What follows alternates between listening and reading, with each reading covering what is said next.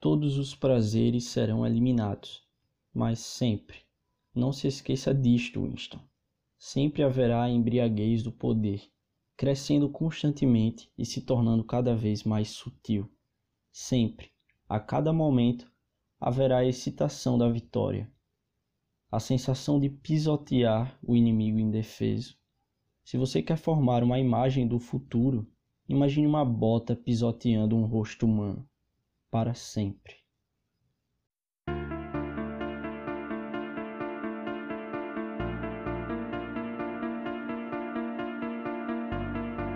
Olá a todos, sejam bem-vindos a mais um episódio do Sábado de Cinema, episódio de número 8. E hoje eu tô aqui para falar sobre a minha mais recente leitura, o livro 1984 de George Orwell, reconhecido como uma das grandes e mais brilhantes distopias já escritas e também como um, um dos grandes livros do século XX. Para começar, eu vou fazer uma breve introdução. 1984 foi publicado originalmente lá em 1949, meses antes da morte de George Orwell, e é considerado um dos clássicos modernos e um dos livros mais influentes do século XX. George Orwell é o pseudônimo de Eric Arthur Blair, que foi um jornalista, crítico e romancista, sendo um dos mais influentes escritores do século passado e tendo sucesso por obras como A Revolução dos Bichos e o próprio 1984. Ele acabou falecendo de tuberculose em 1950. O livro ele é publicado aqui no Brasil pela editora Companhia das Letras, que inclusive lançou uma nova edição no finalzinho de 2019. E uma curiosidade é que muitos termos do romance, como duplo pensamento, grande irmão ou Big Brother no original, crime de pensamento e 2 mais 2 igual a 5 entraram em uso comum, além de surgir o adjetivo orwelliano para descrever coisas como o engano oficial, a vigilância secreta e a manipulação da história registrada por um Estado totalitário ou autoritário.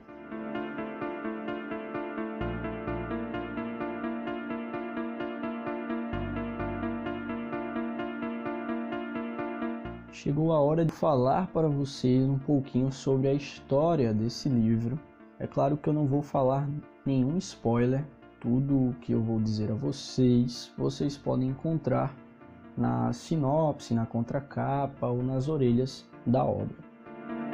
Bom, a história se passa no ano de 1984, um futuro próximo para os contemporâneos de Orwell e um passado recente para nós de hoje porém em um mundo totalmente diferente do nosso.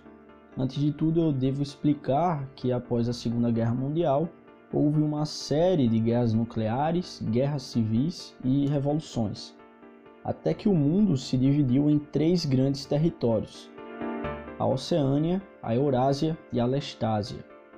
A história ocorre na Oceânia, um superestado formado pelas Américas, pelo sul da África pela Irlanda, Reino Unido e Islândia. Aqui há um governo totalitário onde o poder é controlado pelo partido, cujo grande líder é o Grande Irmão, ou Big Brother no original.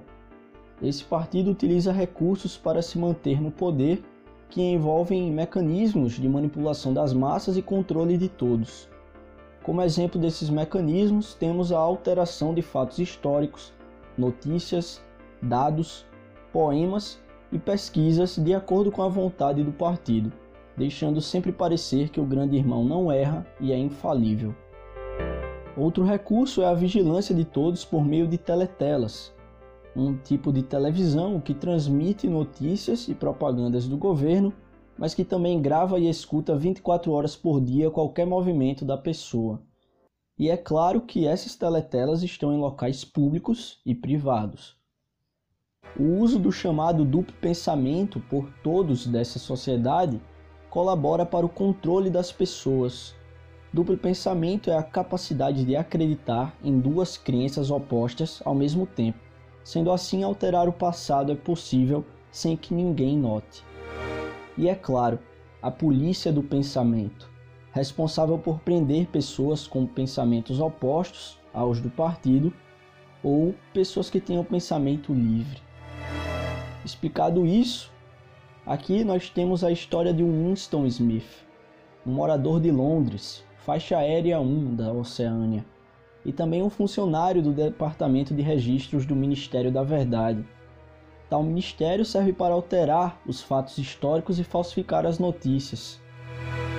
Assim, o partido parece infalível e que nunca erra. Porém, além disso, esse ministério serve para deletar da história as pessoas que foram apagadas pelo partido.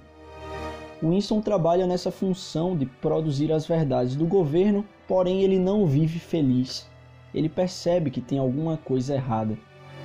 Winston tem muita curiosidade sobre o passado antes do partido assumir e ele possui certas lembranças de sua infância antes do grande irmão aparecer. Por esse fascínio pelo passado, ele tenta extrair de pessoas mais velhas informações sobre o que aconteceu antes, como era a vida antes do partido, porém nunca tem sucesso. Ele também vai com certa frequência em uma loja de antiguidades, onde ele até compra um caderno para escrever um diário, ação que é certamente considerada um crime. Não aceitando o controle, Winston se rebela em seu interior e procura informações sobre outros rebeldes. É então que ele conhece Julia, uma funcionária de outro departamento do Ministério da Verdade que também tem ações rebeldes. Os dois começam um romance proibido, pois nesse mundo o único amor permitido é o amor ao grande irmão. E buscam uma organização rebelde secreta, a Confraria, com o apoio de um membro do alto escalão do partido chamado O'Brien.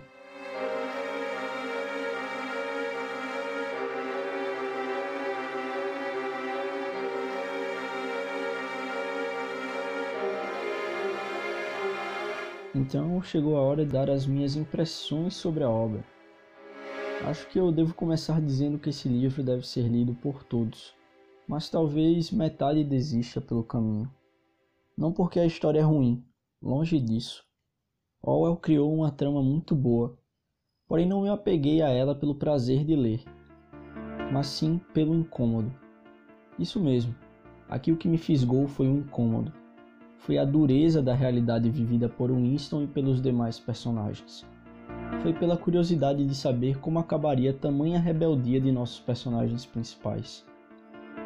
Orwell nos apresenta um mundo sem esperança, um mundo controlado e dominado pelo medo, onde crianças denunciam seus pais, um mundo em que em um dia a pessoa existe e no outro está apagada dos registros e da história, é vaporizada. Eu achei a escrita simples e não vi muita descrição, e a trama se desenvolve de maneira bem lenta. Acompanhamos o dia a dia de Winston e observamos tudo pelo seu olhar. Sabemos os seus pensamentos e suas opiniões acerca de tudo o que ocorre. Isso é interessante, pois sempre percebemos que as ações de Winston é fingimento e totalmente diferente daquilo que ele pensa e acredita. Além disso, vemos o esforço dele de manter suas ações na linha, Houve capítulos, eu admito, que para mim foram lentos. Talvez por eu não ser familiarizado com esse gênero. Acompanhar a rotina do protagonista nem sempre foi fácil. Houve partes que foram maçantes, muito maçantes. Até passei dois dias longe da obra para dar uma refrescada. Mas é claro que valeu a pena passar pelas partes mais lentas do livro, porque fui premiado na parte final do romance com um dos melhores diálogos que já li e como um dos vilões mais interessantes que já vi. Além disso, a obra causa uma série de reflexões importantes e que dizem muito sobre o mundo de hoje.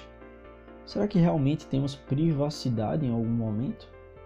O que mais tem vazado na imprensa nos últimos anos é casos de chefes de Estado e grandes personalidades sendo vigiadas por serviços de informações, tendo seus telefones grampeados e seus e-mails hackeados. As ruas estão sempre cheias de câmeras. O benefício é a segurança, mas com isso acabamos perdendo a nossa privacidade. Além disso, todos os nossos gostos, todas as nossas opiniões estão aí nas redes sociais. Então fica a pergunta se nós realmente temos privacidade. Aliás, esse livro também nos mostra a importância de direitos, como a liberdade de expressão, de pensamento e qualquer outro tipo de liberdade, e como é importante defender esses direitos. A história é dividida em três partes e na reta final eu simplesmente não conseguia parar de ler, muito por conta dos embates entre o Winston e o vilão. Enfim, deixo essa recomendação para vocês. 1984, pela trama, pelo vilão, pelas reflexões e pela importância na literatura mundial. Apesar de ter partes cansativas, vale muito a pena ser lido. E lembre-se, o grande irmão sempre está de olho em você.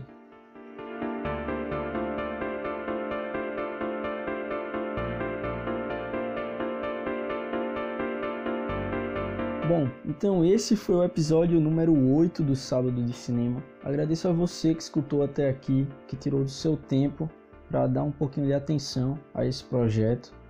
Peço para que você continue acompanhando, sempre vai estar tá saindo aí novos episódios sobre um filme, sobre uma série, sobre um livro.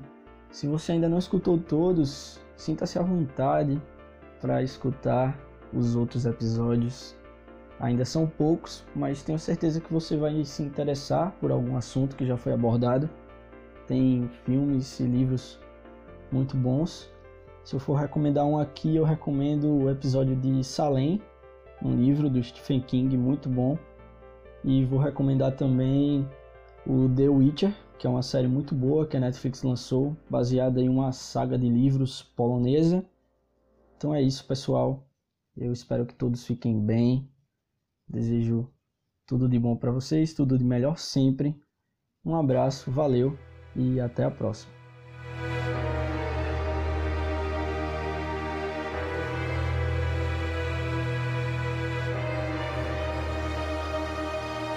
Ah, e voltando aqui para avisar que o Sábado de Cinema tá com o Instagram agora.